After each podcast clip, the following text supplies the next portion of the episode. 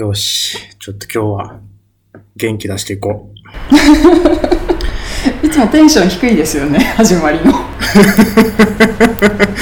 僕はいつもその、あ尻上がりに伸びていくタイプなので。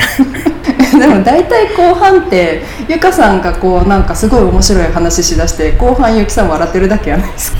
気づきました？はい。じゃあよろしくお願いします。はい、よろしくお願いします。今週はゆかさんがバケーションに出てしまっているので、特別ゲストとしてアフリカのエチオピアから水木さんが来てくれています。水木さんよろしくお願いいたします。はい、よろしくお願いします。こんにちは。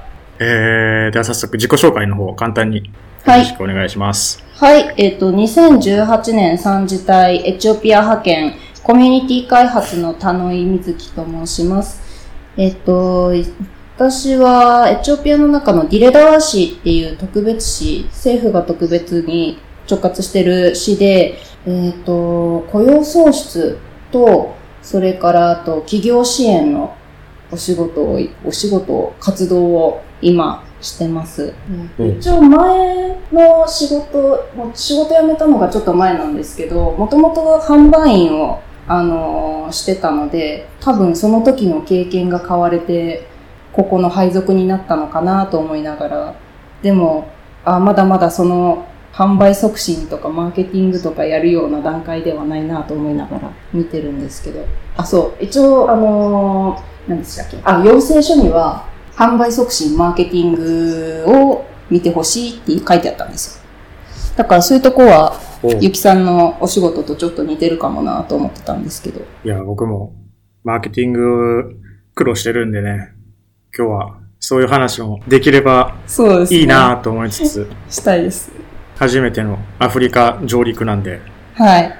いらっしゃいまやせ。普段、はい。いやいやいや、普段ね、あの、ゆかさんと収録してるときは、ゆかさんがフィジーなんで、はい。あの、セントヴィンセントと16時間時差があって、うんじゃあアフリカの人と収録するかってなると、今度、アフリカとは7時間とか8時間時差があるんで、どうやって時間調整するよみたいなところでね、すごい悩んでたりして、なかなか上陸できなかったんで、ようやくアフリカに、アフリカの土地を踏むことができましたね。いやまさかそんな、私毎週これ聞いてるんですけど、まさかそんなアフリカが登場しない理由にはそんな背景があるとは知らず、あこれもしかして私がアフリカで初めてなんちゃうんって思ってたんですけど、いや、まさにその通りで。まあ単純にね、友達が少ないっていうのもあるんですけど。というわけでね、はい。エチオピアの話を、まずは聞いていきたいなと思うんですけど、エチオピアの生活ははい。慣れましたか？慣れましたね。うん。だいぶ、うん。なんか慣れて、のんびりしすぎないようにしようって思ってます。僕なんかすごい、なんだろう、勝手なイメージですけど、標高高いイメージがあるんですけど、ああ、そんなこと高い。えっ、と、首都が高いんですけど、2300メートルぐらいで、ただ私の認知はそこから1000メートルぐらい下がるんですよ。1300メートル。これでも高いと思うんですね。まあそっか。それでも高いですかね。あのー確かに私も一番最初赴任した時、あ、意外って思ったのは、そんなに高山病っぽい症状が私には出なかったんで、意外といけるなって思いました。あ、周りの人はやっぱ高山病っぽいことになる人もいるんですか？うん、あの、すっごい最初、迎えに来てくださった調整員さんにすごい気使ってもらうんですよ。あの、ホテル着いた時、部屋が2階とか3階だったんですけど、階段使わないでくださいって言われて、はいエレベーターで行ってください。え？最初は、高山病やっぱなりやすいんでって言って、だへから、ー。すごいのんびりなエレベーターをみんなで待って、乗って、2階で降りて、まどろっこしいなってちょっと思ったんですけど、ああとあの、健康管理員さんっているじゃないですか。はいはいはい。健康管理員さんに、息しなさいって言われたのがすごい印象的ですね。息しなさいってどういうそうことです、か息、いや、なんか、ちゃんと、ちゃんと呼吸しなさいってことらしいです。ももうほんとそのまんまにするみたいな。そんな感じですかね。やっぱりでも、高山病、私たちの隊は誰もなんなかったですけど、多分。あるみたいですよあ、眠りはやっぱり浅いなって思った。ですかね。あ、首都の、首都の時はですか？うーん、そうですね。こっち来てからもそんな深いとは思ってないですけど、なんか日本と比べたら、いくら寝ても眠いなとかって思ってました。へえ。気温もじゃあ涼しいってことですか？首都は涼しいです。で、私の認知は割と暑いんですよ、今も。で、今、首都、今はどうだろうな、1ヶ月前は、あの、ウルトラライトダウンとか着てたって言ってたんですよ。ドキ隊員が。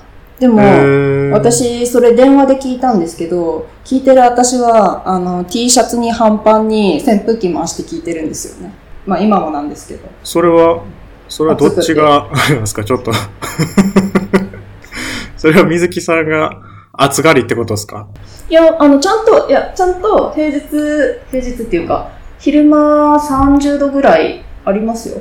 ちゃんとっていうのもおかしいですけど。うん。砂漠系ですか？うーん。砂漠って言うんですかね。寒気雨季はちゃんとあるし、あと雨季は、あのー、割かし緑増えるんですよ。でも砂漠かって言われたら違いますね。へー。で思ってたより乾燥してなかったです。へー。だから、なんか、期待してたより湿度あるなって思う。ちょっとがっかりしたんですけど。あお住まいはどんな感じなんですか？お住まいですか？とりあえず、水道が庭にしかないです。家の中に水道があるって贅沢だったんだなって思いました。ああ、なんか僕が求めてたアフリカ隊員っていうのを今ね、こう、返答いただいた気がしますね。ちなみに、あの、トイレとシャワーも外ですよ。ああ、素晴らしいですね。あ一応ちゃんと屋内ですけどね。な、まさか。水じゃない、水に決まってるじゃないですか。あ、でも決まってはないか。いや、水です、水。水がデフォルトです。ああ、なるほど。あ、でも、暑い日は、パイプの中の水が温まってお湯になるんですよ。はいはい、笑いすぎじゃゃないですか。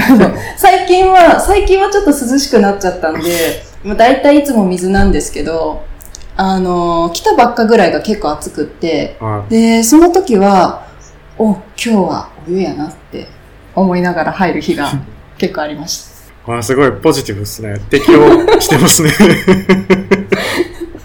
だってそう思わないとね。いや、でもシャワーあるんですよ、うちちゃんと。シャワーあるだけだいぶいいと思いますよ。そうですね。なんかほんまにパイプの先っちょがちょろちょろちょろっていうとこもありますもんね。ありますあります。あとはバケツに水溜めてそこからビシャーとか。まあ水止まったら私もそれやりますけど。たくましいですね。あ、そう、それで思い出した。たくましいで思い出したんですけど、この前うちサソリ出たんですよ。それは、はい。庭に？いや、家の中の壁に。なんか、みんなで、あの、先輩隊員と一緒に、カレー作ろうって言って、うちに集合して、カレー作ってたんですけど、なんか私がふっと冷蔵庫の上の壁見たら、これ知ってるなと思って。今まで見たことないけど知ってる形だなと思って、ねえねえ、うちにサソリいるんだけど、って他の先輩隊員に言ったら、ああ、本当だーって言って、そのままなんかカレー作るのに戻られて、なんかさすが協力隊員だなって思いました、その時は。すごいですね。なんか皆さん冷静ですよね。めっちゃ、めっちゃ冷静ですよね。いやいや、私、もうちょっと一緒に盛り上がるか、もしくは、あの、どうするって、退治するっていう、あの、そういう言葉をちょっと期待してたんですけど、うん。どれも出てこなかったです。キャッキャ盛り上がるとこっすよね。盛り上がり、そう、せっかくなら盛り上がりたかったですよね。写真撮ったのも私だけでしたし。そう、でもそこで、うわ、珍しい、写真撮ろうって思った自分は、なんか、たくましくなったなって気がしました。いや、すごいっす。マジ尊敬しました。それだけで。で も先週の放送聞いて、結構みんないろいろ出るんだなって思いましたけど。そうですね。いろんなものが出ますけど、さすがにそんな命の危険はないかな。いや、サソリ、サソリ、いろいろ種類あるけど、なんだっけな、数百種類いて、毒があるものは二十何種類だけらしいんで、あの、意外に大丈夫だって書いてありました。見つけた後にググって調べました。えじゃあ、出たやつは毒持ってないタイプのやつだったんですか？多分、なんか結構毒持ってるやつは大きいやつとか、なんかおどろおどろしい感じのやつばっかりだったんですけど、こうなんか割とこう、なんだろう、サワガニみたいな色の地味なやつで、で、ちっちゃかったし、ー、多分無害だろうなと思って、あの、ペットボトルの下の筒のとこをきあの切り抜いて、なんだろう、ロートみたいにして、ヒュッてすくって、で、今、うちの玄関にいます。なるほど。それは、他の誘いに見せしめをしてるってことですか、いや、そういうわけじゃないんですけど、なんかこう、ちょっとあの、家から遠いとこに捨てに行きたいなとは思ってるんですけどね。ちょっとめんどくさいなとは思って、まだやってないだけです。なるほどね。えじゃあ水道が外ってことは、料理も外でやるってことですか、いや、それが料理は家の中でやるんで、面倒なんですよ。効率めっちゃ悪くって。あ水をまあ溜めて室内に持ってきて、カセットコンロとかはなかったってことですか？あ、そうです、そうです。えっ、と、電熱コンロがあって、で、電熱コンロと、あと、たらいに水ちょっと張って、なんか野菜洗うとか、手ちょっと、ちょっと綺麗にしたいと思ったら、そこに手つけてペッペってやって、ってやるんですけど、ただどうしてもやっぱりその往復が面倒だなって思ったら、料理する回数すごい減っちゃいました。え、1日1食とか2食になるってことですか？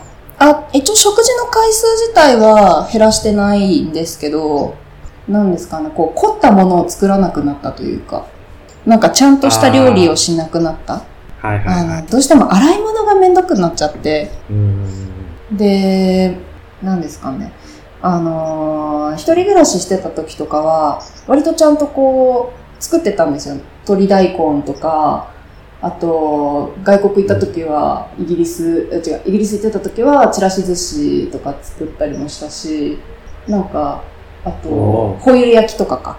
なんかちゃんとそういうものも作れたはずなんですけど、最近ほぼ、最近は日本から持ってきた鍋キューブ入れて、野菜入れて、春雨入れて、熱して終わりみたいまあでも気持ちはわかりますよ。そうな。なりますよね。なんかこう、ある程度やっぱ環境整ってないと私は料理しないんだなって思いました。ななんていうんですかね。そういう部屋、部屋の作りっていうのは、エチオピアでは一般的なんですか、えっと、エチオピアの一般的な作りだったら台所外なんですよ。だから私がやっぱりレギュラーに使ってますね。え、台所外ってことは、火、コンロも外にあるってことですか？それとコンロも、あのー外っていうか、母屋と別って感じですかね。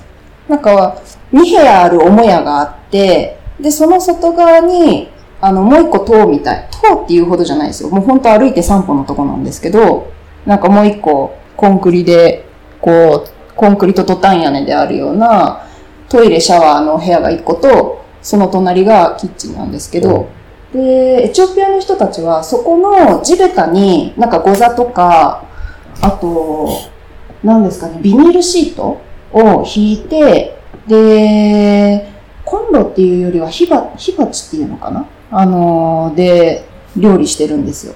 だから炭？おうじゃあ、エチオピアの人はそういうスタイルで、うん。あの、例の、あまり評判、日本人には評判のよろしくない 伝統的な食べ物を作って食べてらっしゃるってことですか、インジェラですか？インジェラですか？まあ名前を言ってしまいましたね。あれ、言ってはいけないあの人でした？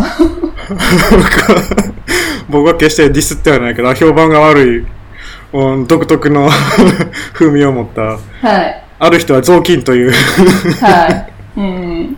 まあ、あの、気持ちはわからなくも、気持ちはわからなくもないですけど、いや、でも、美味しいですよ。インジェラ美味しいです。あのー確かに、えっ、と、インジェラ知らない人もいますよね。なんか、薄いパンケーキみたいな、あの、あの、私は蕎麦粉色って言って、はい蕎麦色って言ってるんですけど、蕎麦色の、あの、薄いパンケーキが酸っぱいんですよね。酸味があるんですよね。で、それが、あの、エチオピアの主食でインジェラって言うんですけど、あの、発酵させてるんですよね。なんで酸っぱいかっていうと。うんうんうんうんで、その酸っぱみが、まあやっぱりこう、違和感として映ったり、あと、まあ、これは大丈夫かなっていう、あの、心配を抱く原因になったりはしますよね。あの、気持ちはわかります、めっちゃ。うんでも、あれ、食べ、やっぱ慣れだと思うんですよ、私は。あー慣れたら美味しいですよ。初見の人、初見の人にとっては、やっぱりなんかそういうパンケーキっぽいけど、見た目的に、あれ大丈夫かこの色っていうのと、口に入れた時に、あれやっぱり大丈夫な味がしない。っていうか酸味だから、あれちょっと、腐ってるんじゃないの大丈夫かこれっていう、なんか、そういうバイアスがかかってきて、いや、はいダメだこれってなるってことですよね。そういう可能性は結構あると思います。あの、気持ちはわかる。気持ちはわかるんですけど、でも、あの、エチオピア隊員から言わせてもらうと、この前首都隊員2人来たんですよ。で、あの、話した時に、インジェラって、インジラ単体だけで食べるんじゃなくて、おかずと一緒に食べるんですけど、なんかシチューみたいなおかずがいろいろあって、ワットって言うんですけど、で、ワットを1個頼むと、あの、インジェラとパンと一緒に出してくれるとこがあって、でも、あのーどっち選ぶって言ったら、結構エチオピア単位に慣れてきたらインジェラで食べたいって気分になります。それはその、ワットと相性がいいから、それともパンが美味しくないそれから。もあるし、それもあるし、パン、うんパン、なんかこう、口の中の水分を、こう、ガッと奪っていく感じがしますよね。だから、まあでも、いや、それを差し引いても美味しいです、インジェラ。私は毎週金曜日食べてます。おーそれは自分で作ってはるんですか？いや、あれは特別な機械が必要なんですよ、インジェラ焼き器。インジェラ焼き器売ってるんインジですけど。ェラ機器っていうのがあるんですか？インジェラ焼き器あるんですよ。ナンみたいにペタって貼るじゃないですか、ああ、ああいうスタイルじゃないんですよね。なんか、ホットプレートの、へホットプレートに、なんて言うんでしたっけ？塩水か。あの、すごい高さの低い塩水みたいな蓋をこう、かぶせるようなタイプだったと思うんですけど、あれが電気屋さんで売ってて、結構大きいんですよね。ちょっと買おうと思ったことはないんですけど、割に大掛かりな機械なんですね。そうです、そうです。へーえ、水木さん普段は何を食べてらっしゃるんですか、普段ですか？普段は、この辺割とインジェラ以外の、あ、夕飯は自炊ですね。夕飯自炊なんですけど、あのー停電したら夕飯ないですね。いや、なんか作れないんですもん。停電したら。うん。電気ないから。あの、カセットコンロじゃなくて、うち電熱コンロなんですよ。オール電化なんですね。へー。ま、めっちゃかっこよく言うとそうですね。ガスがないんですよ。いやそんなかっこいいポジティブな言い方初めて聞きました。そうか。オール電化。そう。ちょっと次から使おう。え、じゃあほんまに晩飯抜き？はい。停電したら一応こう、その時のためにフルーツとかクッキーとか買っておいてはあるんですけど、まあなんか飽きたりするんですよね。停電は頻繁にあるんですか？時期によるんですけど、最近はちゃんと毎晩電気があります。で、数、2、3ヶ月ぐらい前は週の半分ぐらい停電してましたね。それは計画停電と言われる類のやつですか？らしいですね。なんか計画停電だって新聞には書いてあるんですけど、いつなのか私はわかんなくって、だから、どうなんだ、隣近所の人は知ってたかもしれないですね。なんか直接何時とは聞かなかったんですけど、毎日時間違うんで。だからもう帰ってきた時に、まず、あの、門入って、あのー割と手近にある、こう、トイレの電気のスイッチペコーンって押して、よし、今日は電気が来てるっていうのが、を確認するのが日課でした。最近やってないですね。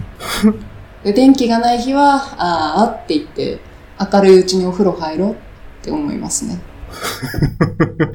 なるほど。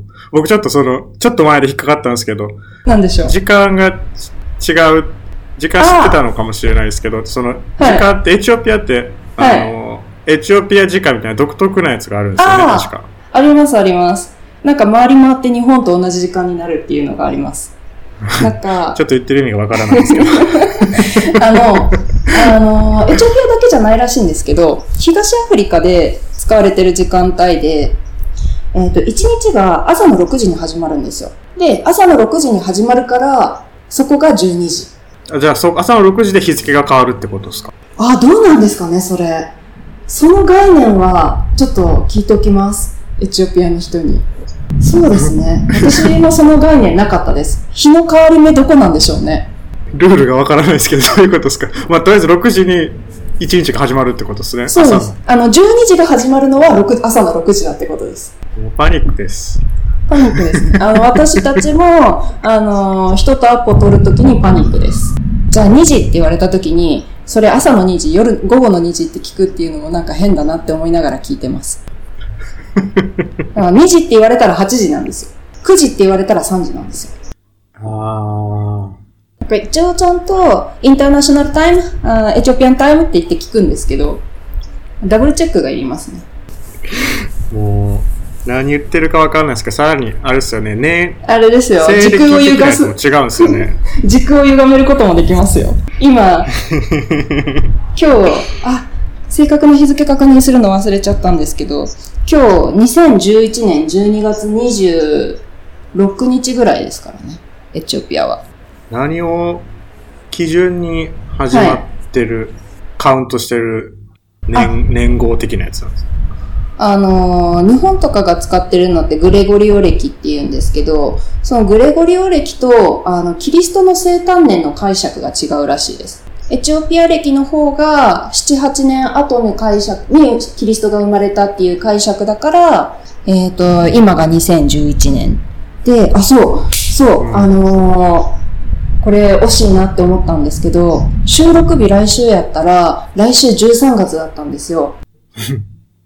1年は10、1年は12月までですよ。いや、それが、エチオピア歴は13月があるんですよ。なんか、あの、1月から12月までは、毎月きっちり30日なんですよ、ちゃんと。で、365日か6日だから、まあ、5日か6日余るじゃないですか。で、その余った5日か6日が13月です。じゃあ13月は5日か6日しかないってことですか？ないです。で、それが終わって、お9月の12日、来週再来週ぐらいが新年です。エチオピアは。新年っていうと、13月が終わって1月になるってこと？そうです。1月です。うん。だから、エチオピアは今もうそろそろみんな新年でそわそわしちゃう時期かな年末、年年末年始ってことですか？そうです。そうです、そうです。全然、あ、頭も、頭回らへんから何言ってるかわかんないです。いや、だいぶ噛み砕いていったと思ったんですけど。おかしいな。これ、これ、その、外国の人ってはい。対応できてるんですか？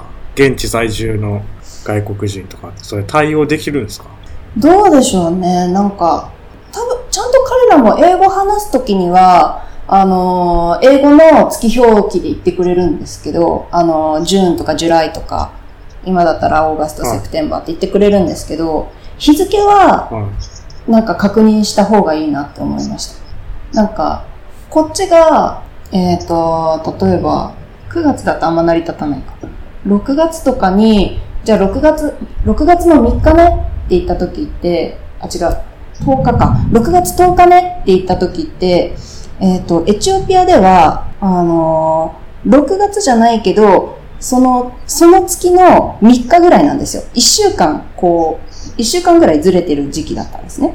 だから10日って言ってるの、10日ねって言ったのが、ちゃんとインターナショナルカレンダーの話なのか、エチオピアンカレンダーの話なのかっていうのを、はっきりさせておかないと、なんか日付がずれるっていう、あのーアポイントミスが出たりするんで、ややこしいはすごくややこしいです。ダブルチェックはいると思います。そもそも言語ってはい。何、何語ですか？えっと、訓練言語は英語だったんですけど、こっち来てアムハラ語っていう現地語をやって、で、あの、文字から始めました。あ、あの、し語学訓練の時には文字やらなかったんですけど。公用語は英語ってことですか？いや、公用語はアムハラ語です。そうなんですよね。そうそう言われるとあれですね。なんだっけな、し政府使用言語かなんかに英語は一応含まれはするんですけど、公用語ってなるとアムハラ語ですね。多分。あれ？公用語で表現合ってるかな？でも英語はみんな喋れるんですか？うーんと、私の配属先の市役所で喋れる人が3分の1ぐらいですかね。で、一応他の人は、言ってるこ、私が言ってることはわかるらしいですけど、どれぐらい把握してるかちょっとわかんないです。うんなあるほど。んまり、あんまり得意な人が多いイメージはないですね。なんか、疑問文が苦手とかは感じました。疑問？疑問文。疑問？あのーなんだっけな、何か、こう、資料について、この資料のここって、どうなってるのかなんか、なんだっけな。あー how do you think how, あ、違うな。do you think how much なんとかかんとかみたいな文を聞いたときに通じなかったんですよね。だから、こう、なんでかなと思ったんですけど、多分、アムハラ語の構造的に、アムハラ語って、こう語尾を上げるだけで、平常文が、あのー疑問文になるんですよ。だから変える必要がないんですよね、語順とかを。ほうほうほうほうだから、英語にしたときに語順は変わるし、で、私がその時になんかこう、疑問文の中にもう一個疑問文を入れてしまったがために、なんか混乱しちゃったのかなと思ったりはしました。なるほど。あと、あの、子供が、あの、結構こう、道歩いてると子供たちがいっぱい寄ってきてくれるんですけど。なんか、時々、My name is! My name is! って叫んでくる子がいて、あ、自己主張が激しい。そう、めっちゃ自己主張激しいなと思って、なんだなんだ、どんな名前なんだと思って、こう、楽しみにこう身構えてたんですけど、一向に何も言わないんですよ。は一向に何も言わないなって言って、でなんならもう一回被せて My name is って言ってくるからなんだろうと思ったら、あの、はい。多分私に名前聞いてるんですよね。あの、What's your name? だったんですよ、多分。そのレベルで疑問文が苦手ってことなんですね。なるほど。なるほど。ちょっと斜め上すぎましたね。可愛いんですけどね。おー、そうきたか、みたいな。初めて会うタイプのこう、なんですかね。うん。初めて聞くタイプの疑問文？なんかそれも変だ。いや、まあそのアムハラ語の文法で言うと、まあそれで正しい相手の名前を聞く方法みたいな感じになるんでしょう。ね、きっと。文法の語順ならないです。そういえばならないです。ならないです。ならない。ならない。ちゃんと疑問詞ありますもん。そっか。誰って疑問詞ありますもん。違うのか。違いました。すいません。すいません、なんかフォローしてもらおうとしたのに。なるほどね。そんなじゃあちびっこが寄ってくるってことは、はい。アジア人とか外国人珍しいってことですか？あ、珍しいですね。特にアジア人女性、街をうろちょろ歩いてるのは私しかまだ見たことが、あ、あと一人ぐらいかとか、なので、もう圧倒的に珍しいですよね。でうん。私超目立つんです、歩いてて。人種的に言うと黒人？ん？うーんと、そそこまで黒人黒人ではない感じですではないんですよ。エチオピアはまたちょっと、あのーそこが彼らの誇りにもなってる部分で、あのーま、本当の黒人っていう人たちは少ない、少ない、うーんと、だけじゃなくって、こう、アラブ系の根血の人たちがいるんですよね。で、もうちょっと肌の色薄いんですよ。だからいわゆるその、僕らが日焼けしたぐらいの色ってことですかね。また難しい例持ってきますね。うん。まあそんな感じですかね。そうですね。なんか黄色人種と、あのーこ肌黒い人たちの間ぐらいですかね、また。うーん。うん、で、そういう人たちが結構多くって、で、結構こっちの人たちはこう気軽に、あブラックって日本語で何て言うんだって言って、なんかこう、じあのー肌の色で結構人を区別してたりします。それは結構びっくりしましたね、そういえば。えー。なんかうち、例えば事務所にベティさん二人いるんですよ。で、ベティってどっちって言って聞いたら、あの、ブラックベティだとか普通に言います。おうそれは、セーフなの？アウトなの？セーフらしいです。あの、こっちではセーフみたい。セーフだけど、それは、その、はい。ローカルの人たちが言う分にはセーフやけど、僕らアウトサイダーが言うとアウトみたいなことどうで。しょうね。なんかさ、もしかしたらそれ私も試されたかもしれないんですけど、こう結構来たての時に、なんか肌の色はど、なんか、なんだっけな、肌の色はあ何色がいいと思うみたいなのを聞かれて、で、なんか どういうこと？どんな会話でそんなことなブラックの人も、あの、もうちょっと薄い、あの、茶色めの人も、こうなんかみんな混ざってる時に、やっぱりなんか肌、肌色は白い方がいいかみたいな、なんかそんな話をなんか振られて、で、あえ、これはなんだ試されてるのかって思いながら、そんな質問はナンセンスだって答えたら止められました。かまあ、なんだっけな、スキンクレンジングっていうんですかね。あのー肌色黒いのをあの白とかにしようとする人が多いらしいですね。あー、なるほど、なるほど。で、結構やっぱり、流行ってますよね。うんあの肌になんか被害より悪い状態になっちゃう人が多いとかっていうのが問題視されて新聞載ってたりしました、なんかそういう化粧水的なので肌ただれるみたいなニュースになってまましたね、昔。そうそうそう、あとなんか飲むタイプもあるみたいで。え、なんかその、エチオピアだと、はい。いわゆるそのアジア人に対するはい。偏見とか、なんか呼びか、僕らやったら、チンチョンとか言われるんですけど、そういうことは特になくですか？いやめっちゃ言われますよあ、言わ、やっぱ言われるんですね。すっごい言われますそのなんか、チャイナとか言われるの、首都でもそん同じような感じですか？えーと地方やからとかじゃなくてですか？首都でも言われますけど多分頻度がより高いと思います高くなるんですか？逆に？うんあのあ、あえー私の任期、ビルダーの方がです。あ、うビルダーのん。方がより頻度が高くなる。首都の方がもうちょっと地方の方がそうなりますよね。やっぱりあの外国人比率が下がるので、なんか僕もその研修をセントルシアで受けてたんですけど、はい。JICA の事務所まで行くのにバス乗って行くんですけど、はちっちゃい子とかがすごい僕のことじっと見てて、学生が見てたんですけど、あ、これはこいつは初め人生で初めてアジア人に出会ったパターンやなと思って、はなんか僕、まあ、別にどうっていうことはなかったんですけど、お前初めてかって聞いたんですよ。なら、その子は、I like your hair とか言って、なんか僕その一言で結構いろいろ察して、あ、こいつ教養あるタイプのやつやなとか思って。なんかなんか、うわ、すげえ、ナイスセーブジーニアスってナチュラルに出てしまいましたね。僕全然そんな気なかったけど、うわ、こいつすげえなと思って、僕同じ年齢の時にそんなこと、よう言えんわと思って、ね、分別ありますね。うん、初めてやでって言うたなと思って、すげえなと思いました。なかなか、さ都市部とか国によってとか文化圏によって全然違うんやなっていうのはああ。感じましたね。